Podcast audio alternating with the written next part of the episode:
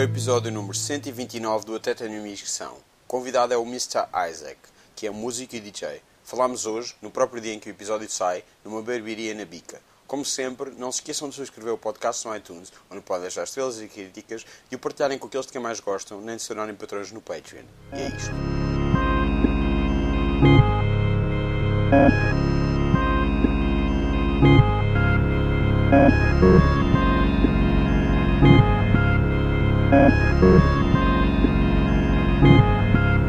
Acho que sim. Estavas a falar desse livro, está a mudar a tua vida? Yeah, man. Puxa lá do livro outra vez, por favor. Foda-se. Sweet Soul Music, man. Isto é uma edição assim. Muito especial, man. Epá, isto Veio da Ohio State University Library, man. Book Yeah, yeah. Uma amiga minha roubou esse livro mesmo lá na biblioteca, na biblioteca de lá, de lá no, do, Do Ohio? de Ohio, man. Yeah, Ohio State Uni- University Library. Peter Guralnik, Yeah. é o nome dele. Esse é o segundo trabalho do Gronick, né? Eu já tinha conhecido Ok. o anterior Que era o que- e que achei bem interessante. Quando vi que ele tinha este, só que este estava mesmo nas libraries, man. Isso é motivo de estudo, né? Sim, sim. Foi uma amiga minha que andou na Berkeley que me falou sobre este livro, na escola de música, né? Portuguesa? Não. Alemã. E aí, quando ela foi lá ao Ohio, eu disse: Epá, Cista, vais-me ter que trazer o livro. O William Bell é o do I Forgot to Be Your Lover. Yeah. Imagina que o primeiro som de Black Soul que explodiu no mundo, sabes qual foi? Qual foi? When a Man Loves a Woman, man, Percy Sledge. Quando o Percy Sledge explode essa música no Sim. mundo, a comunidade branca aceitou aquilo, todo o negro americano fazia só pensou: It's possible, let's go! Pá, sem isso um gajo estava muito atrás, mano. Conta a história de Otis Redding, Al Green, todos, né? Como é que tiraram aquilo tudo dentro da igreja e meteram exatamente o que estava na igreja. O Al Green a cantar é um reverendo a falar, mano. Sim, sim. Era a pregar. ele, ele é reverendo. Yeah. Tirou Ele é aquilo de tudo. facto Reverend. Al Green tirou aquilo tudo cá para fora. Claro, Yeah. Pessoal, aquilo ficou tudo. What's going on? Mas estás a dizer que isto está a mudar a tua percepção minha da música? perspectiva da a- música, mano. Como é que foi utilizada como indústria, como é que foi utilizada como método espiritual e os porquês, e contras e prós e contras da Cadillac Records, a Motown, a Stax, os filmes de Black Exploitation. Está aqui tudo muito explicado de uma maneira muito simples, mano, para toda a gente perceber, mano, como é que aquele soul music que vinha da alma dos negros dos guetos da América explodiu para o mundo, né? E até vem aquelas partes bem interessantes em que eles falam que antigamente os negros na América tinham que saber do, ou, ou correr, ou cantar, ou dançar, para poderem safar-se. Né? E mesmo assim muitos foram linchados na mesma. Yeah. Depois de um concerto, ou porque o pessoal não percebia o jazz, ou porque não percebia o blues, os nomes que eles davam. Calculo que essas partes da indústria sejam muito mais para a maior parte dos, dos músicos. Tirando quando começa a haver Motown e, e essas Sim. editoras que eram mesmo geridas por, por, por, Por afro-americanos, yeah, por negros, exatamente. Calculo que seja uma história não muito abominatória e nessa altura nas, É interessante, aprendes muita clubes, coisa. na segregação clubes, eles, eles só podiam ir tocar, não podiam entrar. Exatamente. Essas coisas todas não são. Isso é como dizia o Bob the Rush Sense aqui há uns anos atrás. Uma vez nós chegamos ao Music Box para entrar, história verídica, mano. O som do Bob estava a tocar lá dentro do clube e não nos deixaram entrar, mano. Sério? Yeah, man, isso aconteceu. Mas isso- A gente achou bem piada. Também acho que aconteceu Halloween uma vez, mano. Epá, cenas, mano. Isso é aquela história muito famosa do Nile Rodgers, dos, dos Chic. O Nile Rodgers e o Bernard Edward, dos, dos Chic, eles, eram aquela, eles tinham uma banda e tinham uma unidade de produção. E um dia, ah, uma passagem de ano no Studio 54, a Grace Jones ia cantar e disse: pá, venham-me ver, eu ponho o vosso nome na lista.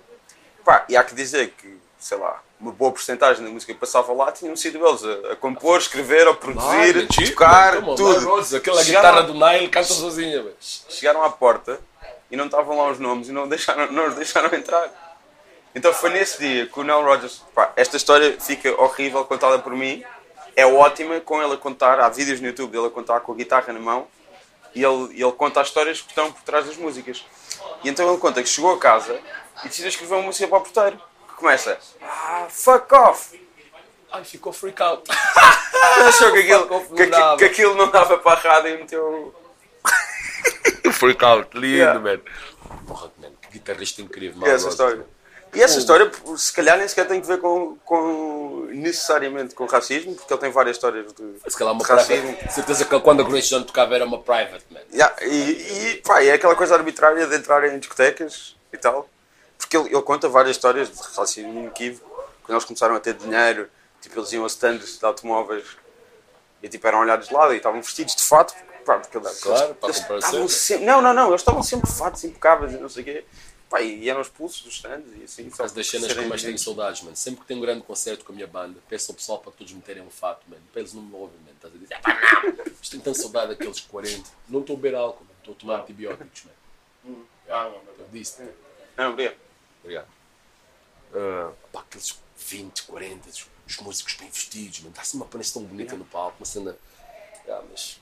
complicado. Aquela cena do uh, Deptown uh, Editor, eles, faziam, eles Yeah, man. tentaram fazer isso. Suits, man. Yeah. Uhum. Fato muda sempre um homem, é incrível. Eles mudaram uma pessoa, dás-lhe um fato, seja qual fato for, seja um fato normal que seja materno ou outro fato qualquer, mudas completamente a personalidade da pessoa. man. Depois eu cresci em Angola, man. nós em Angola, na escola, tínhamos todos um uniforme, estás a ver? a cena do comunismo. man. Sim?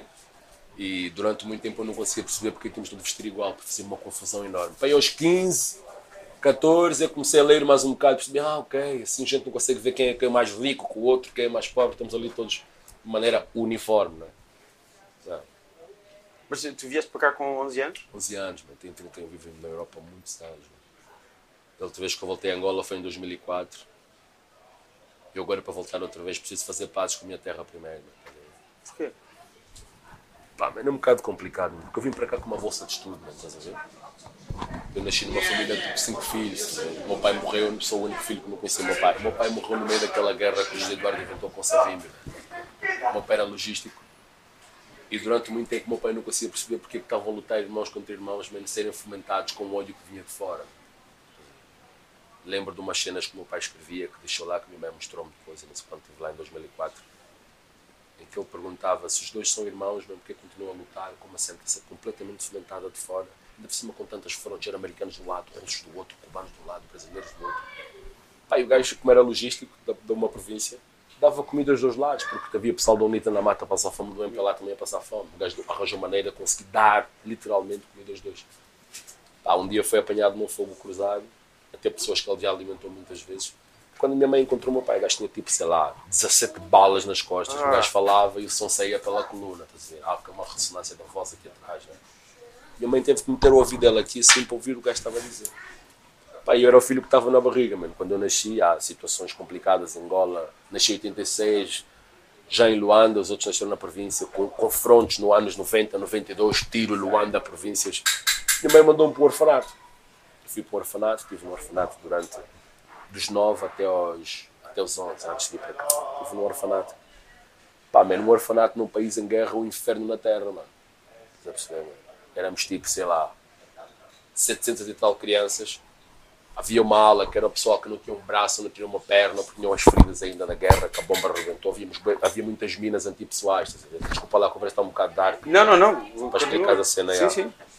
Pá, durante muito tempo em Luanda, no país inteiro, quando o angolano sabe, temos canetas que tinham bombas lá dentro. Né? Se ela abria a caneta, bum, ser um braço, metade da cara, whatever. Havia bem de minas pessoais. Mesmo as minas que precisa de arma foi tentar tirar do chão. né? Sim, sim, sim. Muitos acreditam que até foi um dos motivos dela ter, dela ter morrido. Né? Os ingleses vendíamos as bombas, a gente metia as bombas, ela chegava lá, tirava as bombas, as bombas não tinham uso. Pá, estava no orfanato e apareceram lá um pessoal, uh, belgas, portugueses e holandeses, de uma igreja, com mensagem de Jesus e não sei o quê, aquela mensagem toda, aquela lavagem cerebral completamente ocidental. E ofereciam bolsa de estudo. Pá, cheguei cá em Portugal com 11 anos, não conhecia nada disto, só via isto nos filmes. Fizemos uns testes de QI lá, a que é a gente sabia, mas eram perguntas bem básicas. A minha mãe é professora, não sei neste tipo de geografia, onde é que fica aquele país, aquele continente, não sei o quê, quantos planetas tem um whatever. Um gajo tipo, ah, tipo, só isso mesmo, ah, está-se bem. Consegui a bolsa para E, cá. um- se calhar um bocado condescendentes, não, as perguntas. Ah, também serem miúdos. Pá, não é? sei, também éramos putos, man, estás a ver? Não éramos todos crianças, man. havia pessoal que não fazia parte de orfanatos, que aquilo é Angola, né? se é uma bolsa de estudo para a Europa, um ministro vai lá meter o sobrinho, o tio, havia Yeah, yeah. pessoal que não tinha nada a ver com o assunto. E esta é sempre a pior história, né? Quando a gente fala do pessoal que não tinha direito a estar ali, estava. Havia bem pessoal que veio, claro, nós ficamos uma família todos igual, né? ficamos todos amigos, não sei o quê, uns acabaram a estudar, outros não. Pá, e durante esse tempo inteiro que a gente veio para cá, o governo prometeu ajudar todas as famílias de acolhimento, pegaram cada angolano que veio dali. Esse dinheiro nunca chegou aqui, brada. Havia famílias a matarem-se, a mandaram-nos embora. Eu rodei para aí cinco famílias porque não havia dinheiro. É. Imagina o filme. Pá, Estavas então a dizer, desse- fizeram estes testes que aí, depois ah, fizeram estes testes fizeram que eram testes fáceis. que aí, boeda básicos já. Sim, sim. Ganhámos uma bolsa de estudo. Né? Uns vieram para Portugal, outros foram para a Inglaterra, outros não sei o quê. É, para Portugal vimos para uns 58, né? É, para uma instituição, e não sei o quê. lá estudámos. O pessoal foi-se formando, uns escolheram futebol, outros música, outros foram advogados e não sei o quê. Mas aqui em Lisboa? Ah, estávamos divididos, mano. Havia pessoal em Lisboa, havia pessoal em Viseu, havia pessoal em Aveiro. Tu vieste para Lisboa? Eu vim para Viseu primeiro, Ok. depois vim para Lisboa, depois fui para Londres um bocado, voltei para Lisboa e fiquei em Lisboa. mano. Já. Viseu, calculo que não seja tipo um, um sítio em que haja muitas pessoas eh, negras. Não havia muitas, não havia muitas, não. Era um bocado estranho. Por cima interior, né? Gelo. Mas assim, era uma cidade que tinha muitos jovens, estás a ver? Sim. Sempre teve muitos jovens aquela cidade, é muito bonita, por acaso, Senhora da Beira. A cidade sempre teve muito movimento jovem, havia muitos liceus, universidades, já havia muito desenvolvimento. Há lá uma empresa, que é a Visa Beira, que desenvolveu de uma tal maneira aquela cidade. Então Ruas ficou presidente por não sei quanto tempo. Saiu dali e foi lá para presidente dos municípios. Política é incrível. Pá, chegamos cá, a ajuda do governo não foi chegando. Yeah. Estás a ver, Rodrigo? Não veio, mano. Não havia dinheiro. Passaste por cinco famílias diferentes. Que eu me lembro. Yeah.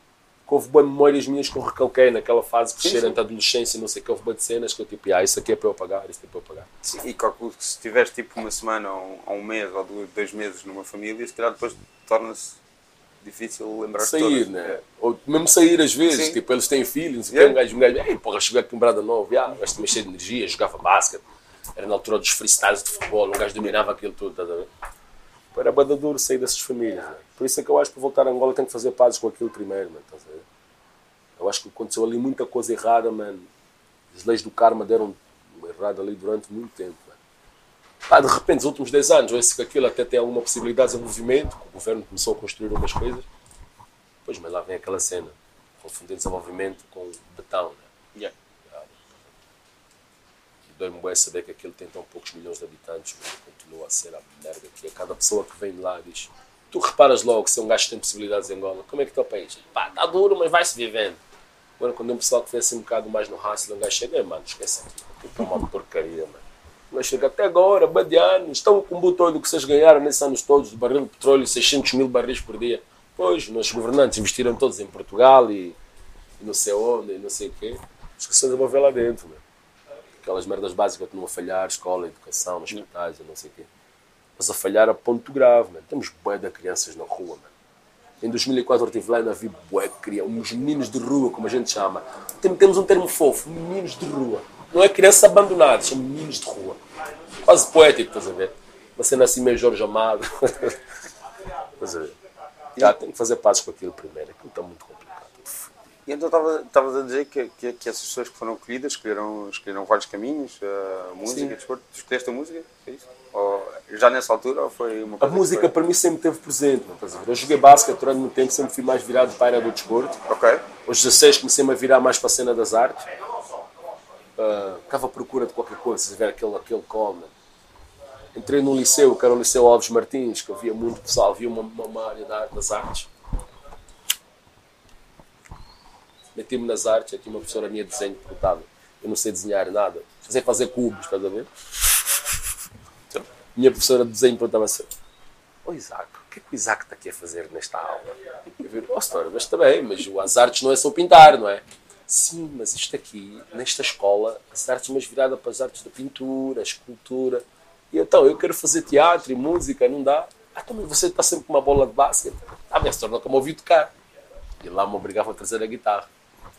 A professora de desenho lá arranjava uma horinha para eu dar aquele concertozinho de 5, 10 minutos. Estás a ver? Porque ela percebeu que aquilo não era a minha cena, a pintura e não sei o quê. Se bem que eu adoro pintura, mano, estás a ver? Mas nu- nunca fui lá, mano. não dá mesmo. Yeah, e depois tu, eu estava-me a lembrar há bocado, tu fizeste o Ruínas. Fizeste o. Ruínas, fiz um musical, yeah, com o Pires, né? Porra, que experiência incrível. O teatro ensinou-me tanta coisa, mano. Tinha, tinha a Selma, o almoço, Samba não é? Wamus, Tinha uma que tamba. substituiu a Sara Tavares, tinha uma tamba, tinha o NBC, tinha. o NBC, o Timóteo, mano. Foi grande aventura que gente. isso foi, mano. Já não me lembro, de, é, pá, era tanta gente e, e ao contrário do que costuma acontecer, tanta- de- ao contrário que costuma acontecer em palcos assim tão grandes e que não seja só o teatro Gariô, Yeah. um, um elenco quase, quase, era quase inteiro de, de pessoas de origem africana, ali em Yeah, cima. yeah, yeah. E era to- mil pessoas. O maestro era português. Sim, ok. Filipe Raposo, meu brother, grande abraço. Não, mas era portuguesa. Também muitas pessoas ali são portuguesas. Sim, Claro. sim, claro. Não- Bom, quero- não quero entrar por esse tipo de- Don't go this way, don't go this way. Porra, foi incrível, mano. Aprendi tanto com o teatro. A primeira coisa bem importante que eu aprendi com o teatro é chegar a hora, mano. Disciplina, mano. É incrível, mano. Pá, senão não funciona aquilo, mano. Nós músicos, mano. Dizer, Há, há que dizer que eu estive ainda um bocadinho à tua espera, mas tu avisaste que vinhas tarde e foi por causa da tua filha. Ah, mano, fez uma birrazinha, mano, por causa da roupa para ir para a escola, mano. Estou feito. Isto Só tem seis. Quando tiver 15, vamos lá ver como é que isto vai. eu, eu também sou de 86 e sinto-me velho, mas filho- ter filhas de 6 anos já é mesmo um adulto a sério. Ah. A vida muda muito, mano, nesta fase. És, és mesmo adulto a sério, eu, eu sou só velho. Tá. Se calhar há pessoas que concordam com a outra frase. Mas pronto, a gente faz o que pode. Não, pronto, de teatro e, e música foi- já tinhas feito teatro antes disso? Já tinha feito teatro antes, na escola, liceu, já escrevi peças de teatro, ver? Mesmo? E que Sim. foram, fo- no- mesmo feitas que foram nas feitas. escolas em que pronto. eu andei, Pronto. os disseram, pá, ah, andei numa instituição durante algum tempo que chama-se Ebi Jean Piaget. E durante muito tempo a gente sempre via uma visita, um ministro de Angola, qualquer coisa lá, eu tinha que declamar um poema escrito por mim, eu desenhava uma peça rápida. E no orfanato, em Angola, aos 11 anos, escrevi uma peça lá, para o pessoal fazer, não sei o quê. Sempre fui apaixonado pelos cenários de filmes, acho que o, o- o cinema é mesmo Que filmes é que, é que eram na altura e filmes é que são na, Pá, aquilo estava altura em? Angola, mano. Os filmes lá na banda naquela altura era tudo tipo. Era nossos giros lá do tempo, mano. Se até parece mal, nunca tira bons anos. Era tipo o Van Damme, era o Rambo, era o Jack Chan. O Lindo, Van Damme, mano. aquela história, já não sei se é no kickboxer que ele está a fingir que está a dançar bêbado. Dizem que inventou o Kuduro, né? Então, Lindo, o Tony essa história diz- bate é, O sempre. Tony Mato diz que aquilo é, a dança da Kudura é inspirada naquilo. Eu lembro-me dessa dança, mano. O pessoal estava sempre Van Damme. E? Era mesmo? Van Damme, claro. Pronto, vês? Bateu Tens- durante muito tempo, velho. Eu, te- eu vi um excerto de um documentário francês sobre isso, mas tu tens a memória de, mesmo da altura de ir lá, não é? Ah, mano. Eu acho que até que esse, esse fenómeno do cinema americano, assim, na onda do Van Damme, Chuck Norris, não sei o quê, tens bem músicos, man, no país do terceiro mundo que se inspiraram muito nisso, man. Tu tens músicas de Demi Marley que falam bem do Chuck Norris, man. Them only come around like tourists and pose like they name Chuck Norris. You know, o Van Damme foi a fase que apareceu lá, o Rambo também, houve uma altura.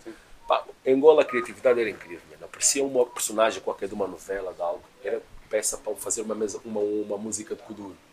Tipo, havia uma novela que era a Chica da Silva. Sim. Lembras da Cotéis Araújo? Havia uma personagem que era o Jacobino, tinha uma grande barba, estava sempre a coçar os piores. Inventaram uma. Uou! What's up, boy? Inventaram uma dança que era o Jacobino, mano. O gajo estava a mexer, só a coçar na barba. Jaco! Jacobino! Era incrível. É. Era motivo para uma dança. Assim que eu fizer pazes com o meu país, eu volto lá, mano. Faço um concerto que o pessoal vai ficar a tentar perceber o que é que está a acontecer ali em cima. Neste último álbum que vamos gravar em dezembro, chegou, cheguei a uma conclusão que muita da música angolana tradicional perdeu-se. Isso é uma coisa que a gente aprende na Europa, é preservar muito a tradição, né? Até porque a África é um continente muito mais velho. E muita música tradicional angola, desde aqui Lapanga, as rebitas, foram-se perdendo. Fui tentar buscar um bocado aquilo, misturar com algo mais ocidental, para perceber a aceitação minha e do público.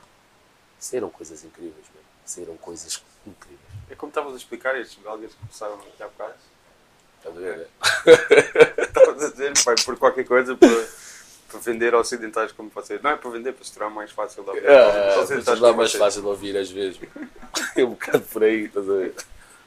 Eu fui buscar coisas incríveis, mano. Como, como é que é essa, essa pesquisa? Como é que tu fazes essa pesquisa? Eu, Não é, pro- não é propriamente, escreves no estilo de música na internet e, eu uns anos aparece. atrás fiz um, cinco temas, recriei cinco temas para o álbum da Capicua, não é? Sim. que foi Sereia Louca. Ah, através da Tamine, a Capicua estava procurando um guitarrista que fez a cena do, de fazer guitar, organic, beatboxing, Sim. same time. E falou com a Tamine, a Tamine disse, pá, eu conheço o Isaac, não sei o quê. Ela disse, ah, mostrou-me um vídeo, mostrou-me um vídeo que eu tenho no YouTube, que sou eu, a Tamine, O Bob. a Eva, a Repetieva e o Bob.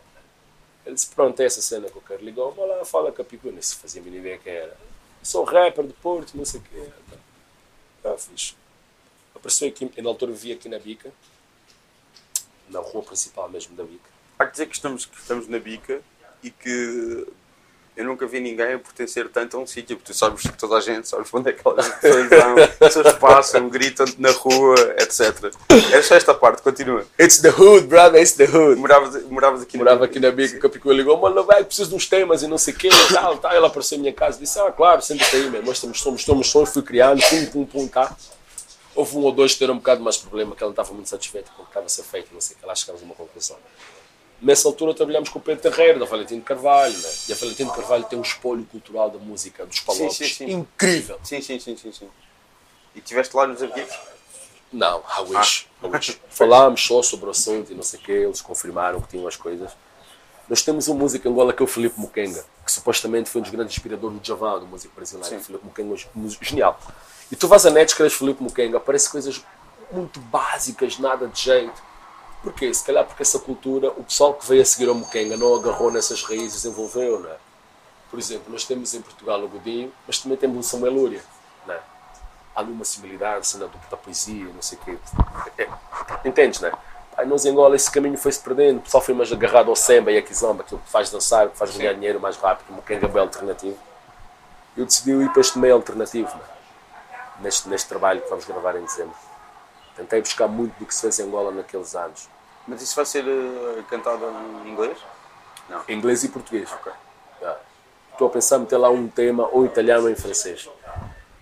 Let me see how it goes. São. Eu estou contigo há para aí uma hora e são tudo línguas que já falaste. Já, vou dizendo eu, pessoal, isso é, já. Eu tenho, adoro línguas, mas não acredito que as línguas são a única barreira que existe na humanidade. Quando tu passas essa barreira, as coisas podem tornar-se muito mais fáceis a 70%. Já. Então fi- fizeste isso com, com, com, com o Capicu? Procuraste esse. Estiveste a falar com esse. Já. Eu percebi que esse espolho cultural não tem a nossa posse, não é? Não tem a nossa posse. E como é que chegas até ele agora? Ah, temos a OK Africa Player, Sim. muito bom. Meti-me em muitos websites. E tenho um amigo meu que é o Yassine, ele é de Marrocos, mas cresceu na Bélgica, que tem muitos amigos belgas que têm uma ligação com o Congo muito próxima, é que tem muita música do Congo. Deram uns podcasts na net. Ele mandou-me esses links, fui ouvindo coisas. Porra, lá santa coisa incrível, mano.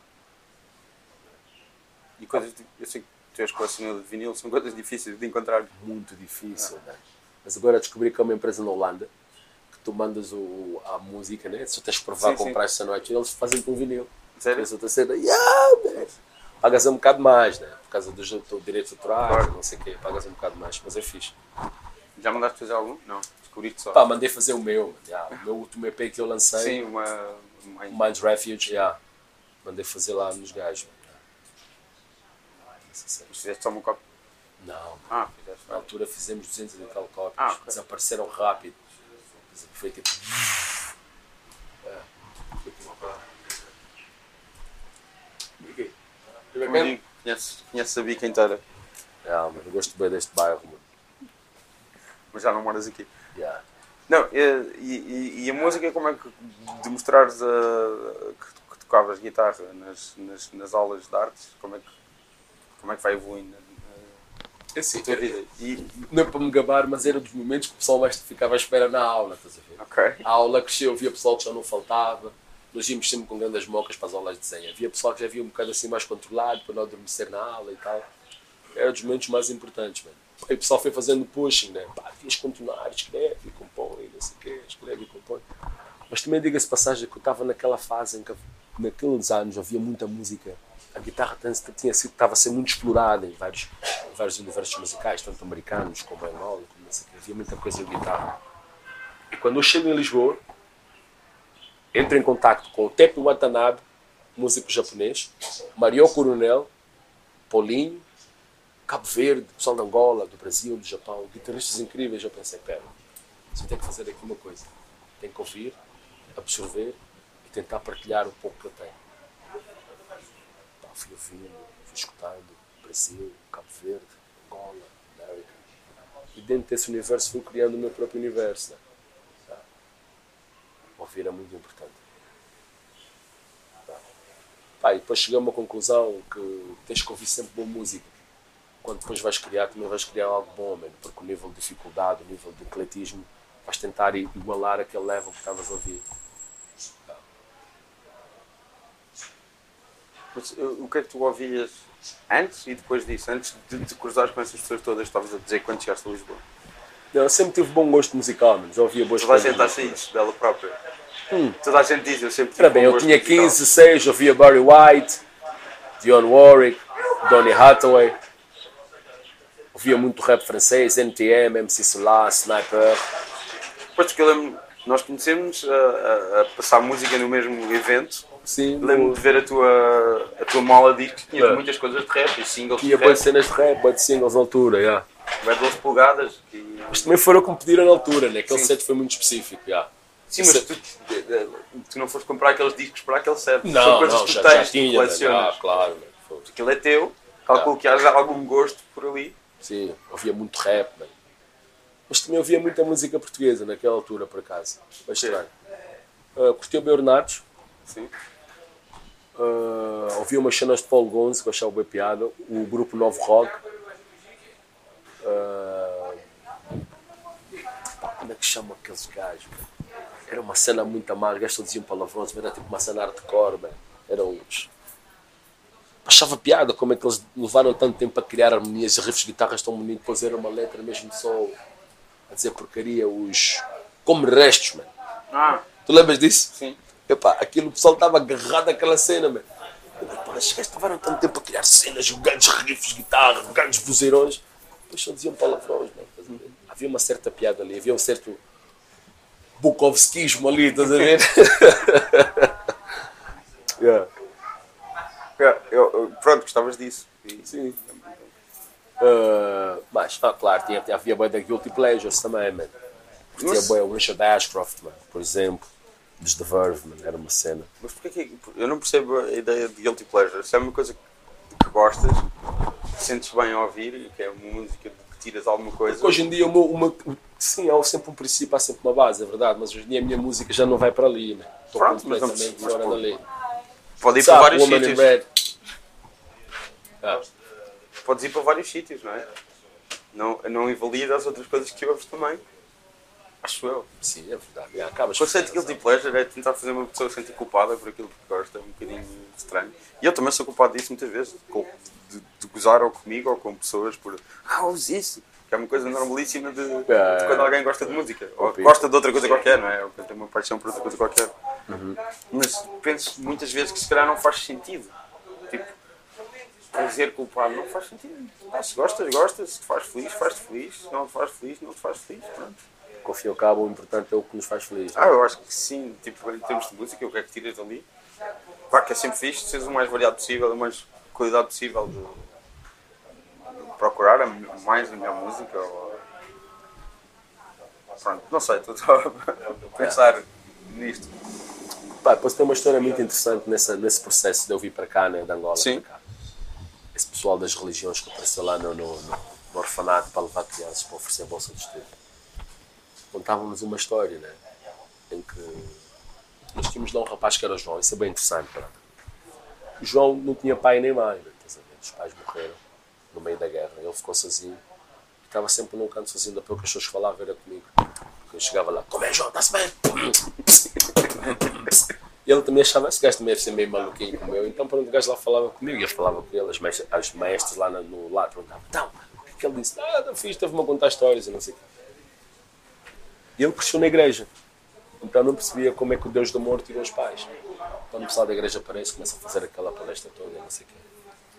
E ele pergunta a um deles, ah, esse Deus do amor me acabou de me levar os pais, como é que isso acontece? Então a única maneira que o, jovem que estava lá, que estava traduzido dos belgas, não sei o quê, para explicar, ele foi, olha, imagina que tens um pai e tens três filhos. Diz a um filho que ele tem que guardar uma porta. Diz a outro filho que ele tem que levar o pão no seu ano. Mas já deve sempre ver um filho que vai ter que lavar a casa de banho. Esse filho não gosta de lavar a casa de banho. Então pronto, se calhar esse filho não gostava de lavar a casa de banho. É que levou os teus pais. Estava-se a referir ao diabo. Ele disse, não, mas esse só está a fazer o trabalho dele, não tem nada a ver com o assunto. Isso funciona na minha vida até agora, né?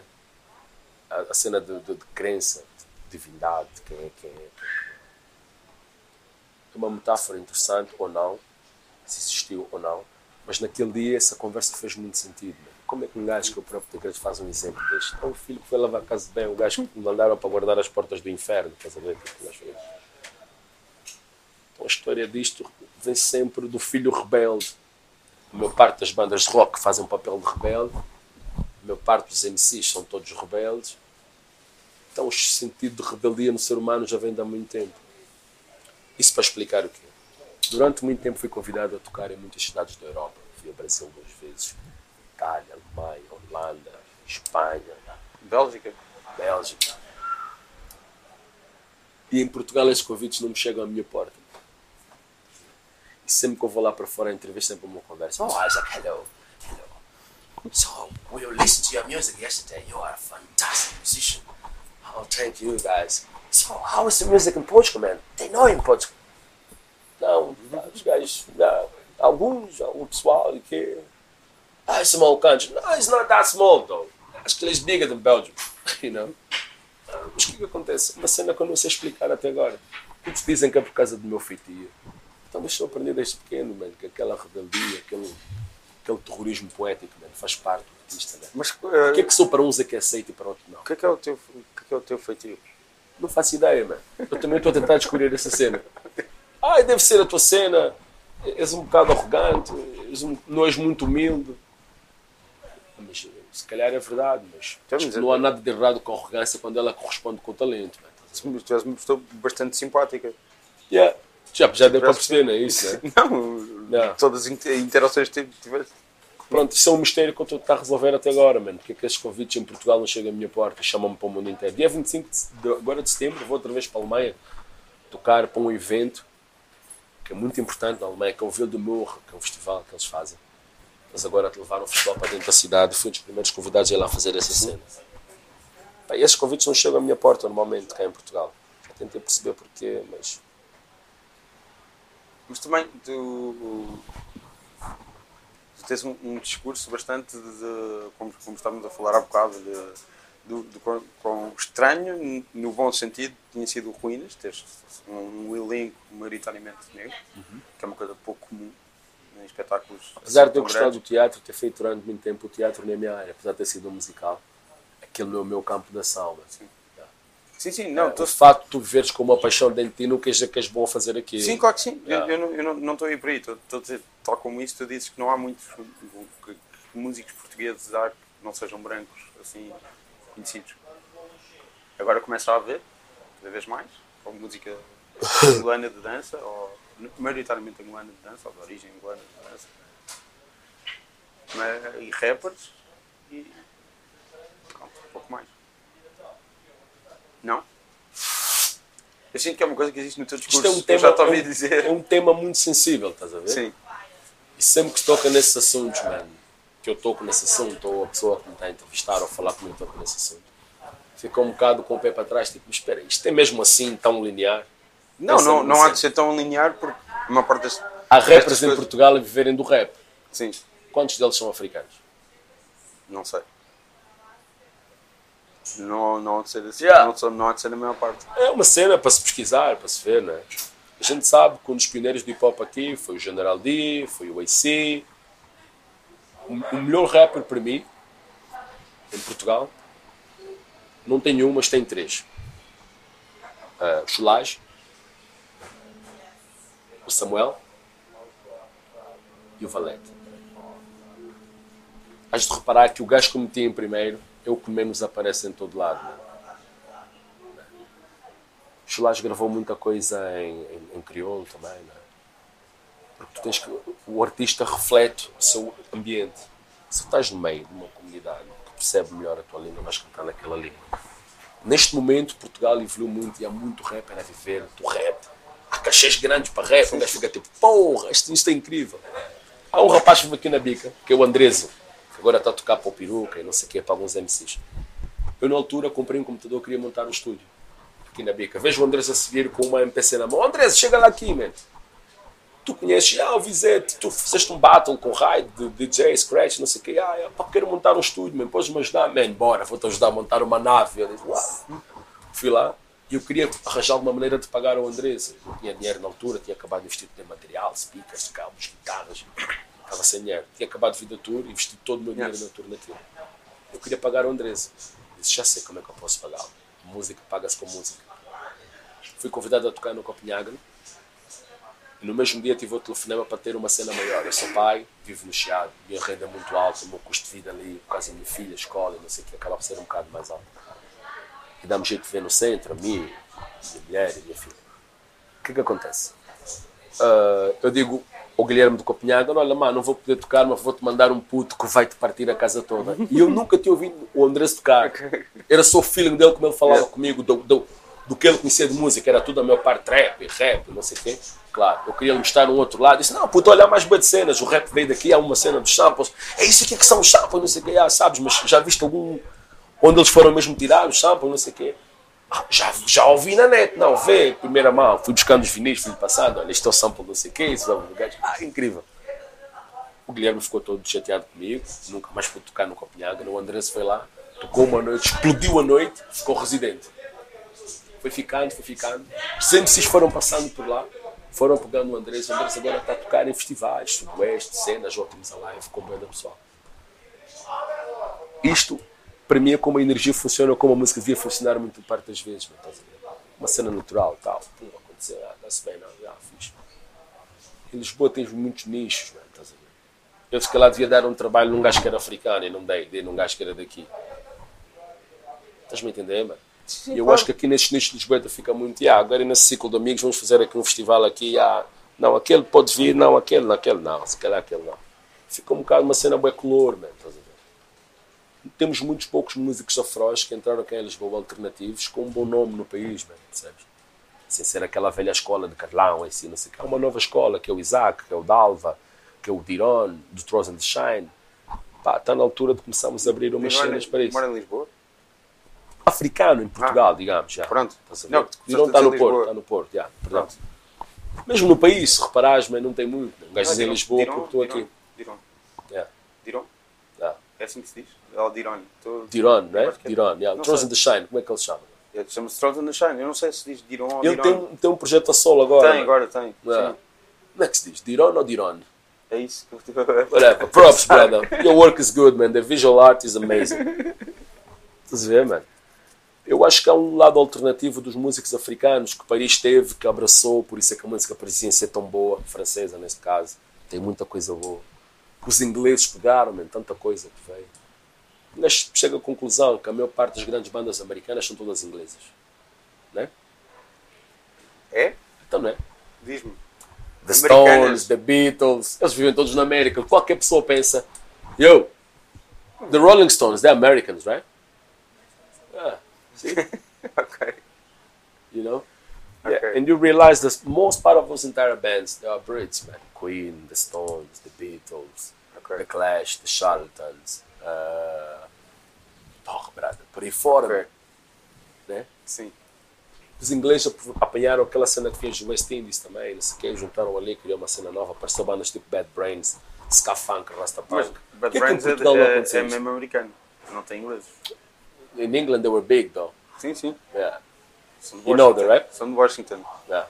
Agora imagina, o que é que nós temos cá de música que a gente ap- apanhou das colónias? Vai havendo colaborações e coisas assim. Oh, mas é muito pouco, brother, estás a ver, mano?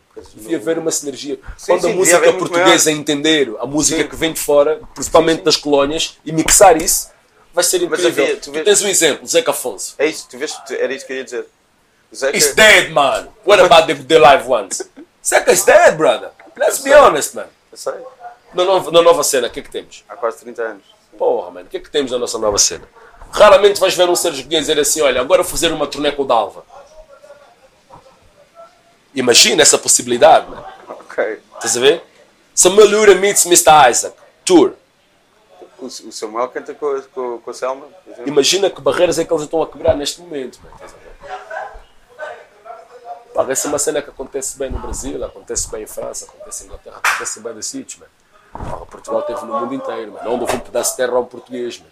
Se há povo no mundo que pode contar a história, metade da história da humanidade, os portugueses, mano. Sim, Do século XVI para cá, we rule this motherfucker, man. We're everywhere. Mas dentro da nossa música não se vê essa, essa mistura, mano. Onde é que está? Esse mix bonito, mano. Esse, esse batido de frutas, mano. Pegamos numa cena que vem do Brasil, de Angola, pegando no Gumbé da Guiné, pegando uma cena de Cabo Verde, fazer aquilo. Hum. Porra, quer dizer, o Brasil tem Brazilian Jazz. França tem jazz manus. Aqui podemos criar uma cena parecida, mano. E há possibilidade disso por causa das colónias que Portugal teve. Até sons da Índia a gente começou a encontrar cá dentro. Se dentro da língua portuguesa tem a maior parte dos sons das outras línguas do mundo inteiro, né? Imagina se a gente fizer isso com a música, mano. Mas a instituição lá em cima tem que autorizar essa cena. Quando dizes instituição lá em cima, estás a referir a quê? Editoras, promotoras? Editoras, promotoras, departamentos culturais do próprio país em si, mano. Eles têm que incentivar isso, mano. Não pode haver outros se não haver um, né? Ver? E eu sinto que não há esse incentivo, mano. Essa é a parte que mais me chateia nesta cidade, por exemplo. Não no país inteiro, é em Lisboa. Quando nós percebemos que essa multiculturalidade, todos nós estamos aqui dentro, juntar e criamos um movimento, porra, Lisboa vai ter também o nosso jazz. Estás? Vamos chamar qualquer coisa, como jazz manus, como não sei o quê, Brazilian jazz. E aqui tem esse poder, mano. Mas quantos guineenses estão cá? Músicos guineenses incríveis, gajos de cora, mestres, griots, mano. Que andam a tocar por 30 euros, brother. 30 euros. O, ah, Eu arranjei um trabalho para o Galiçagem, que lhe paguei um bocado mais, mano. O Cota deu-me um abraço, ficou tipo, eu disse, foda-se, mano, tu não mereces isso, tu mereces tipo boés, mano. Um griot, mano, compôs bailados na Guiné-Conakry, mano. É um mestre de cora, mano. O gajo a explicar-me que no princípio as cordas da cora eram feitas com tripas de zebra, mano. Isso lá na cena. Dos únicos instrumentos criados pelo homem que apontam diretamente para o céu. A conexão com o cosmo da cora é visível. 3D, bro. Um mestre daquele chega aqui em Portugal, toca por 30 euros, vai ali no Chaquitó, toca por 25, liga para mim, mano, já mesmo mal, arranja um trabalho para conta, faz favor. O gajo fica tipo, porra, mano. Depois ligam os ingleses, British Academy. Ah, não, o mestre Galissás tem que ficar a tocar e não sei o quê. De repente está um manager ao pé dele. Ah, não, claro, ah, vamos embora. Lá vai o Galissás, está melhor. Porra, a gente deixa passar pessoas como essas aqui, mano. Como é que um gajo me chamam para ir tocar na Alemanha, no Brasil, duas vezes ali? Porra, chamaram a mim para ir tocar no Brasil. O Brasil é o país da música, mano. Entende? Estamos a falar do país que fez Jobim, Boas com Caetano, por aí fora. Não, Mr. Isaac, vens mesmo. Vem cá um gajo americano e tu vais viajar mesmo de Lisboa até o Belo Horizonte, vais apanhar boi aviões, mano, desculpa, mas vens cá. E um gajo está a chegar, tocou, nós adoramos, tens que vir cá outra vez. Na segunda vez, estão-me a levar. Agora vais para Trancoso, agora vais para São Paulo, agora estou no Rio de Janeiro. Não, vais tocar aqui no Rio de Janeiro, nesta cidade gigante, tem, tem bué da música, tu vais tocar aqui. Um gajo chega em Lisboa, tem que mandar um mail a Music Box. Como é, Pedro Azevedo? Posso tocar aí, man? que eu quero apresentar o meu trabalho antes de sair da cá. Mandaram um, um mail à Madalena do Beleza. Madalena, tens uma data para mim? Pá, mano, entendes a cena? Um gajo também é daqui, mano. Se eu cresci a minha vida inteira aqui, mano, eu fiz música aqui, eles sabem que eu existo. Que crio, que os músicos estão comigo, são músicos conhecidos na praça, Ricardo Pinto, Aaron Gabriel, Mr. Fingers, Keyboard, Fantasia, Smash, eles sabem que a cena existe. Porquê que existe a cena dos nichos, do, do racismo institucional, de não fazer as cenas chegarem lá acima? tenho certeza que gajos como Dalva, como Alfredo, dos Skip. Como é que chama os gajos? Não estou não O Alfredo, mano. Ski and the Bunny Cruise. Ski and the Bunny Cruise. Pá, não sei mesmo. Skills and the Bunny Crew. Sou-me familiar, não sei, não sei, o- não Porra, sei que é. É um puto fantástico, Não man. Tem que é, uma música. é. Yeah, Skills and the Bunny Crew, procura só, mano. Ok, Alfredo Costa. ok. Ele teve aí nos programas agora, que música, não sei o que, ele entrou para cantar, o vocalista Gift ficou olhar para ele. Tipo, yeah, it's a dream. Ele a cantar Eleanor Rigby, dos Beatles. São bués, mano. O pessoal foi apanhando esse pessoal. Nós estamos aqui, estamos a crescer aqui, meu, que eu queria também me aliado. Porque também não estão a dar nada, vamos bazar para outro sítio, mano. Eu conselho da minha mãe, tu és uma árvore, aí não está a dar nada, vai-te embora. Eu disse, não, eu já vivo aqui, eu gosto disto. Tudo de mal, terrorismo acontece lá fora. Aqui em Lisboa ninguém vem cá fazer nada. Como o Hernando diz, é o último porto, estás a ver? O pessoal chega aqui, olha a volta, oh, boi de morenas, bom clima, cerveja quanto é um euro, vou ficar aqui. O pessoal cruza as pernas. Por que, que eu tenho que ir embora? Eu não quero ficar aqui, mano. Estás a ver?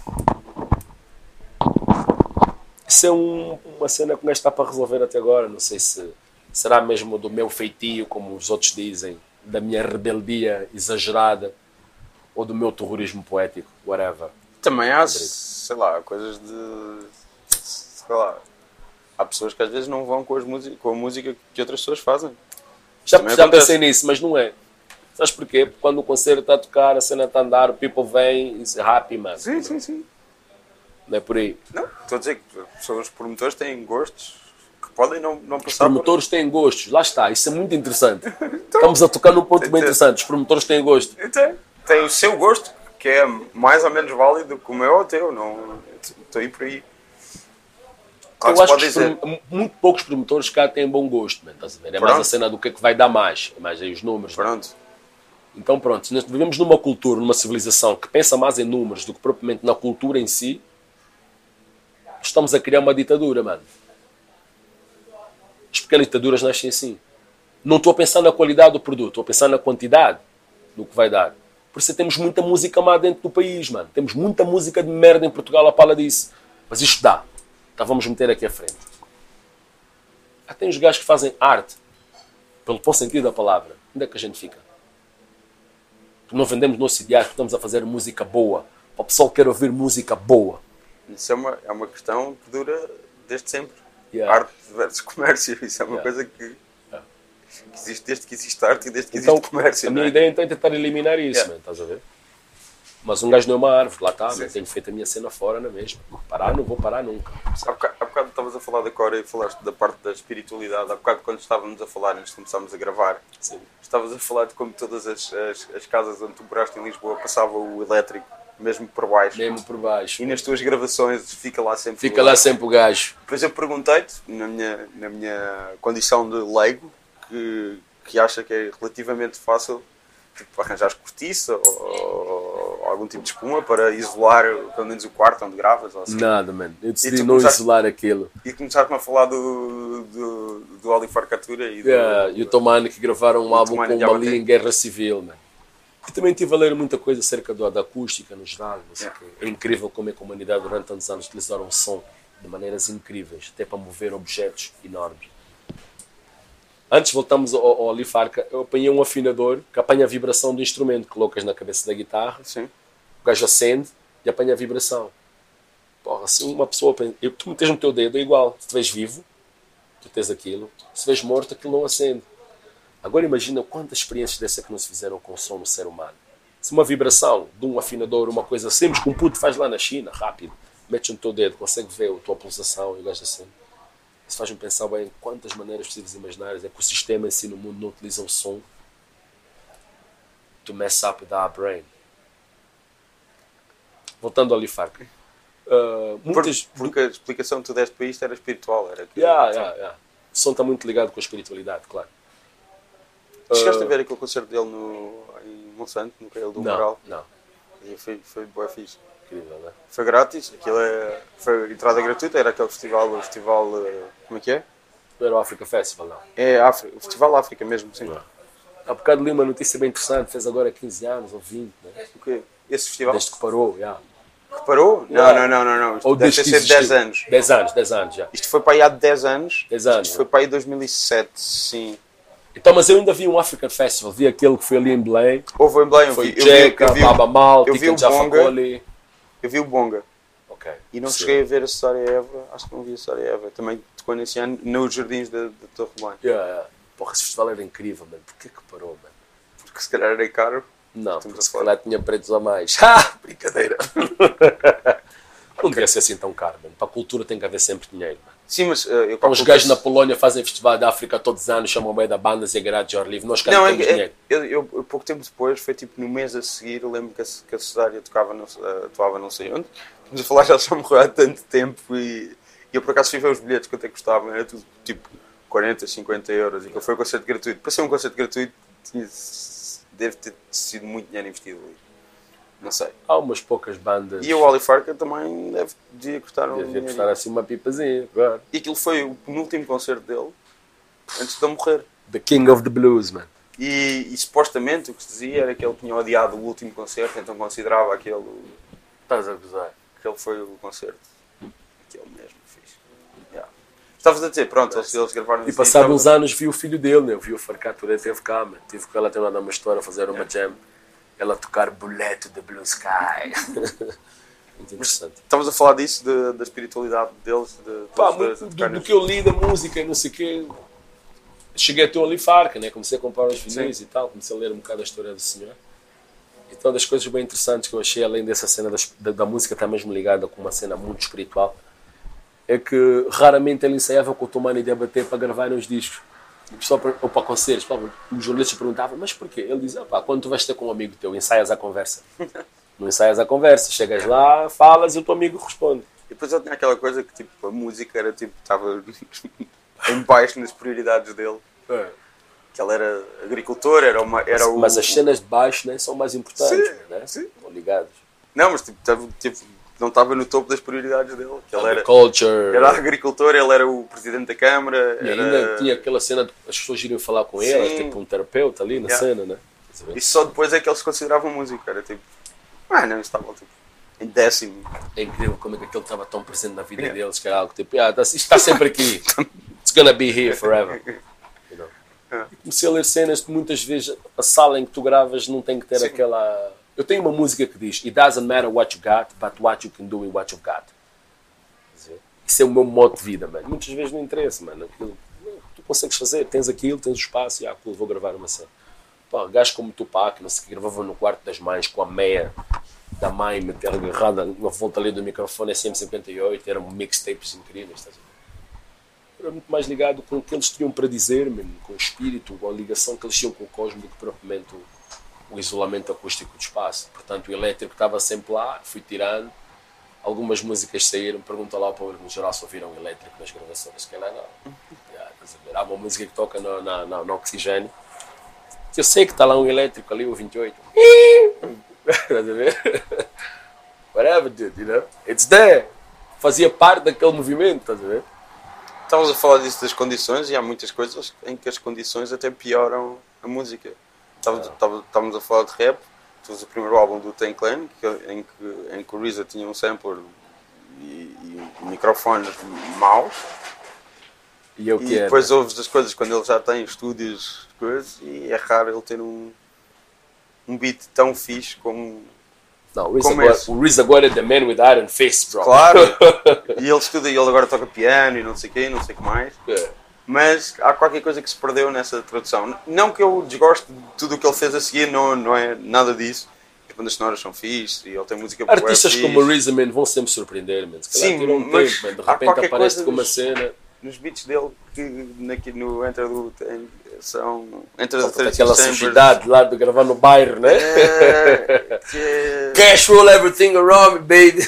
e, o- Cream. e as espadas, que ele, que ele, as espadas das, dos filmes de Kung de- Fu, que ele ia buscar, tipo, ele ligava o, o, ai, o, o gravador de vídeo à, ligava à MPC, MPC, ou assim, é. metia o- Pronto. The real samurais, man.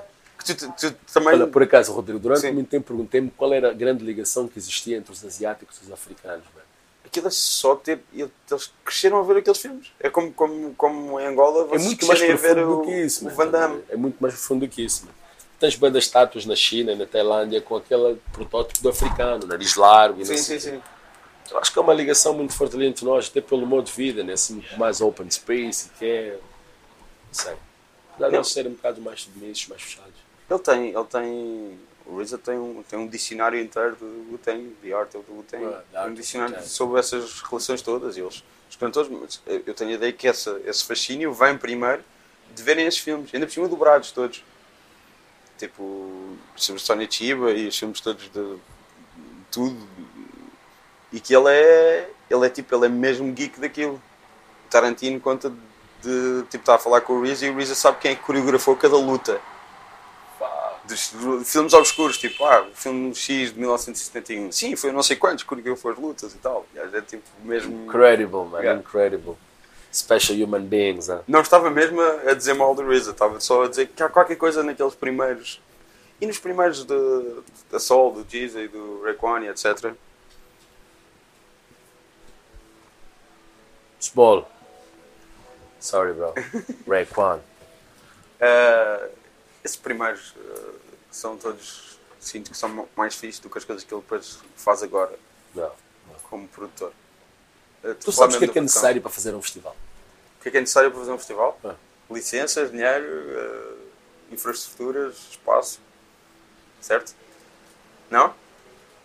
Estás-me a perguntar tipo porque sabes e queres saber se eu sei? Não, não, não é isso. Pergunto-me isso muitas vezes, mano. que é que será tão difícil de fazer um festival, man? Ter umas bandas lá em cima a tocar, pagar bem as pessoas. Porque é preciso dinheiro, é um preciso festival patrocínios. Dinheiro tem de vir de algum lado, acho eu. Não? Tu achas que eles acabam com o Africa Festival porque não havia dinheiro? Não, é, não havia dinheiro, o dinheiro foi canalizado para outras coisas, se calhar não tinha. Outras prioridades, não é? Não sei. Mas era um festival mesmo não. fixe. Mas a arte é prioridade, mano. Pronto. Nem toda a gente pensa assim. Mas foi-nos ensinado assim desde pequeno. e é algo que faz bem ao ser humano, Ah, pá, liberta e. não sei. Oh, Rodrigo. E também, velho. Não sei. Estavas- Tu há bocado começaste a falar de cinema e depois disseste que era uma coisa muito importante, mas depois só falaste das coisas que vias em miúdo em Angola. O que é que foste vendo? Ah, Mas ao longo dos tempos. pô, depois ao longo dos tempos a cena foi evoluindo, mano. Comecei a conhecer os grandes mestres europeus, mano, italianos. Como quem? Quero nomes. Fellini, adoro Wim Wenders, man. Scorsese is good, man. Hitchcock is the godfather, man. You know? Uh, Mas vais muito ao cinema? não. Pá, agora inventaram Netflix e mandaram-me uns sites para sacar cenas, mano. Eu tenho vergonha de dizer isso. Mas raramente vou ao cinema. Também porque não tenho muito tempo, mano. Estás a ver? Qual é foi a última vez que foste ao cinema? O que é que A última vez que eu fui ao cinema fui ver o. Como é que chama? Esqueci, mano. Foi considerado os filmes mais caros de sempre, mano. O Avatar? Não, Ah. já no Avatar. Foi aquele com o Matthew McConaughey. O Interstellar? Yeah. É dos mais caros de sempre? Yeah, acho que foi Talvez. considerado assim, dos filmes assim mais queridos. Mano. Pronto. O Interstellar já foi há, há dois anos. Yeah, já foi há E dois tal? anos. Nunca mais foste ao cinema desde Não, então? não, não foi. Qual foi o último filme que viste? O último filme que eu vi. Ah, Pá, tenho visto algumas séries, mano. Então, que sério? Diz? Tá Manda séries aí para cima da mesa. Pá, vi o Breaking Bad, man. Ok. Achei fantástico. Vi o The Mirror. The Mirror. Mirror, yeah. Mirror. Black Mirror? Black Mirror, man. Ok. Que cena, mano. What the Sim. fuck? Sim. Ah, comecei a ver o Lucifer o Mubeca. Existia meio, bem nem Estive a sequer ver tentei, mas o calculo que seja. Suits, muito fixe. Ok. Uma cena de lawyers, ok. E tu que gostas de fatos, é? Vi o Power. Vi o The Wire. O Power é do, é do Fixe. 50, do 50 Cent. Interessante. Vi The Wire.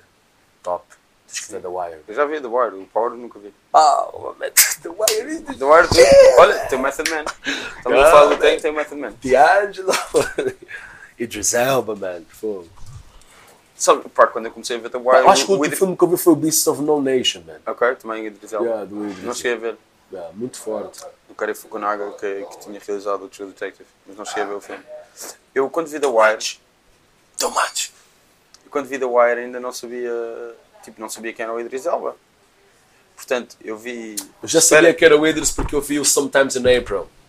Ok, mas... É o primeiro filme feito acerca do Ruanda, do genocídio que aconteceu no Ruanda. Foi o Sometimes in April com o Idris.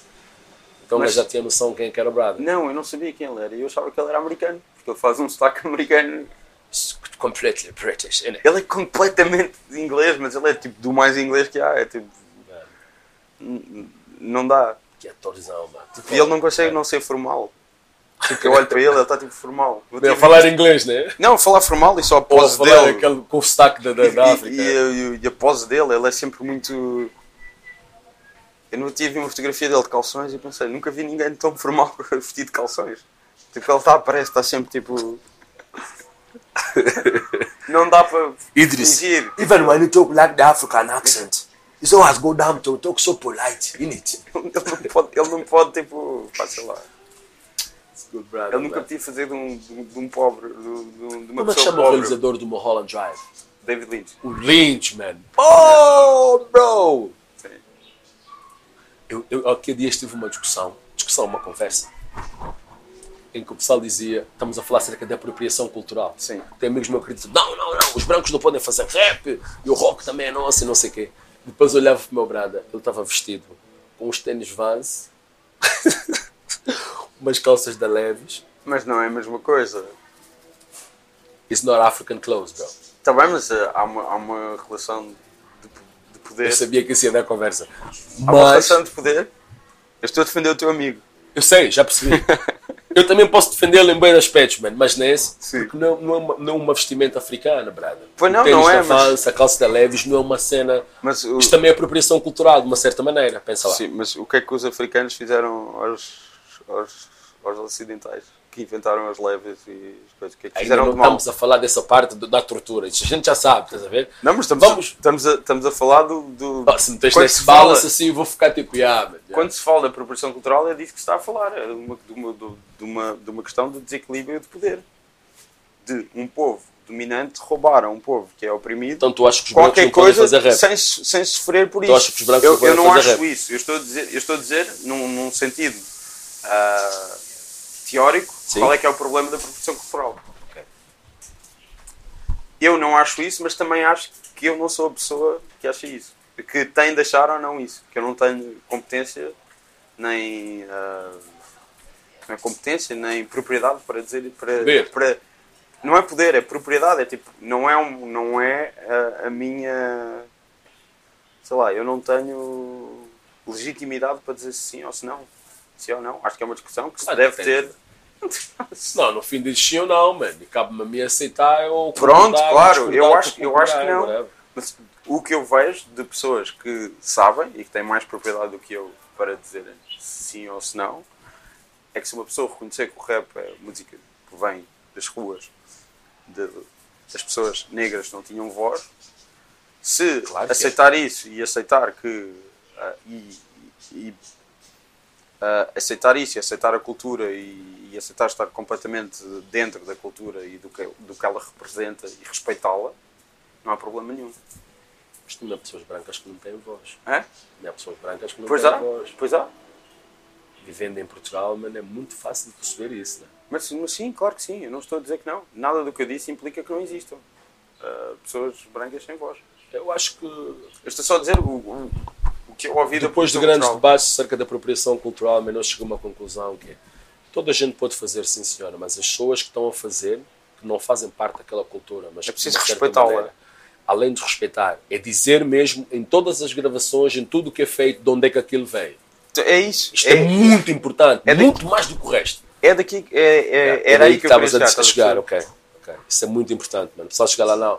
This music come from the townships and reservations of this, this and that, inspiration, this, this guy, this guy, this guy. E há, uma, e há uma coisa grande, mesmo com, dentro do hip hop feito por pessoas negras, que é o. Eu acho que ele agora está, está um bocadinho melhor, mas o Cool Herc. Cool Herc, man. The Cool beginning. Herc, durante montes de tempo. was não a tinha- broke ass Não guy, tinham de cair mortos. Yeah. Nem sequer tinha o sítio onde ele inventou, onde ele supostamente há lá uma placa Fogo. da primeira block party que ele organizou que que se celebra todos os anos o aniversário dessa, dessa hip hop, yeah. a maior block party, não sei o quê. Acho que ele agora já está lá uma placa, eu acho que ele mora lá ao pé, ou assim, uma coisa do género, que era o prédio onde ele morava, Yeah. com o irmão e etc. Incrível como é que o hip hop foi mol- moldando o nosso mundo, né? E estavas a falar da, da, desta parte da indústria, de muitas pessoas que foram enganadas e não sei o quê, não sei o que mais. caralho. E tens, nos, nos anos 90, o Jay-Z, aquela coisa toda de aumento de negócios, Yeah. Aquilo vem tudo de, os exemplos todos de quando ele era miúdo, das pessoas à volta dele, que é uma editora, de, olha, toma um saco de dinheiro, faz um álbum, assinas este contrato, Yeah. e ficava tipo, Tony Motola. fazia, fazia um, um- Gravava um álbum e dizia, ah, não gostamos, mas agora és nosso. És nosso, durante não sei quanto tempo sempre. ficavas Ficavas lá, numa gaveta ficavas numa gaveta e depois É. deixavas, deixavas de fazer, deixavam de pagar e adeus. Da Acabou a tua rua. carreira e espelho da rua. Toda a coisa dessa, toda, toda aquela coisa ultra, ultra uh, gananciosa, gananciosa, não, não é bem gananciosa, Eu mas ultra, ultra capitalista, Estás a chegar a um assunto bem importante. ultra Agora tipo, mais do que eu nunca. agora vou mandar nisto, vem daí. Vem do, do, do mentor dele, que era o Jazzo. Que eles agora não se dão e não sei o quê, mas ele foi Bem tramado. fedidos. Ele foi, está sempre a dizer que rouba dinheiro. foi, foi, foi tramado numa dessas coisas. Yeah. Tem-se criar uma label cá em Lisboa, man. Alguém aí no meio, man. Tu és um gajo bom para fazer isso. Um gajo muito santo para fazer isso. Criar uma label, man. Desse nova música que está a aparecer agora em Portugal. Vai está a haver um boom muito grande. Da cena alternativa lisboeta, principalmente, o gajo está aqui vai falar mais sobre aqui. Há muito pessoal a fazer muito boa música, mano. Música muito boa mesmo. Mete e não tem aparecido, mano. Porra, eu já te disse alguns, mano. Skills and the Bunny Crew, Sim. man. Adoro o trabalho do Dalva. Uh, pá, esse people tá aí, de vez em quando olha um conceptozinho, mas. Preciso mais, mano. O próprio Mr. Isaac, estás a ver? Tem muita coisa boa que está a feita cá em Lisboa, mano. Alternativa, o Yama, agora uma música apareceu há pouco tempo. O Michelle Williams. uh, o Hilário Silva. Só, esse pessoal vai passar ao lado, mano. Se calhar não, mas está a demorar muito tempo para eles fazerem qualquer coisa, mano. Porque está a haver um bom musical muito bom, o pessoal está a criar muito bem, mano. As cenas estão muito bem encaminhadas. Se calhar precisam de uma label, alguém. Já viste como é que eles criaram a Stone Straw Records, mano? Estás a ver? Aquilo tem pessoal que fazia cena boa, foram, foram puxando, amigos. Está a faltar aqui em Lisboa, mano. Consegue perceber essa cena que vem de fora, feito pelo pessoal que veio de fora que agora também já é daqui, né? Que pode dar um contributo muito bom para o público, no geral, ouvirem outras coisas, mano. Começamos a educar o ouvido do, da próxima geração. Senão vão ficar sempre agarrado às mesmas cenas. O meu baixista pergunta-me assim: Diz aí uma banda portuguesa que rodou o mundo. Madre Deus, Municipal, Braga São Sistema. Esses foram os nomes que eu disse, parei por aí. Não vai acontecer mais. E quem percebe música cá dentro, fazendo uma pergunta, vai-te responder exatamente esses nomes, se estiver atento. Pô, Madre Deus, claro. Lindo, né? Estás a ver? Municipal, wow, man. Run up, run the darkness down. Está a picar? Não, não, não, não. Acho que está fixe. Estás a ver, man? E mais, mano. Estás a ver? Mas olha que estilos musicais é que foram. Fado alternativo, hardcore e Metal. metal, já, desculpa. E, e música de dança. De origem africana, sim. Porra, um país tão velho como Portugal, mano, só três bandas é que fizeram isso no mundo inteiro, mano. Como é que é, mano? Qual coisa aqui não está bem? E a Carmen, a Carmen Miranda não era uma banda? É, a e cresceu no Brasil. Que dizia que não era portuguesa. Bom, olha, muito obrigado. Foi um prazer falar contigo. Já, mano, o prazer foi todo meu. Pá. Foi meu.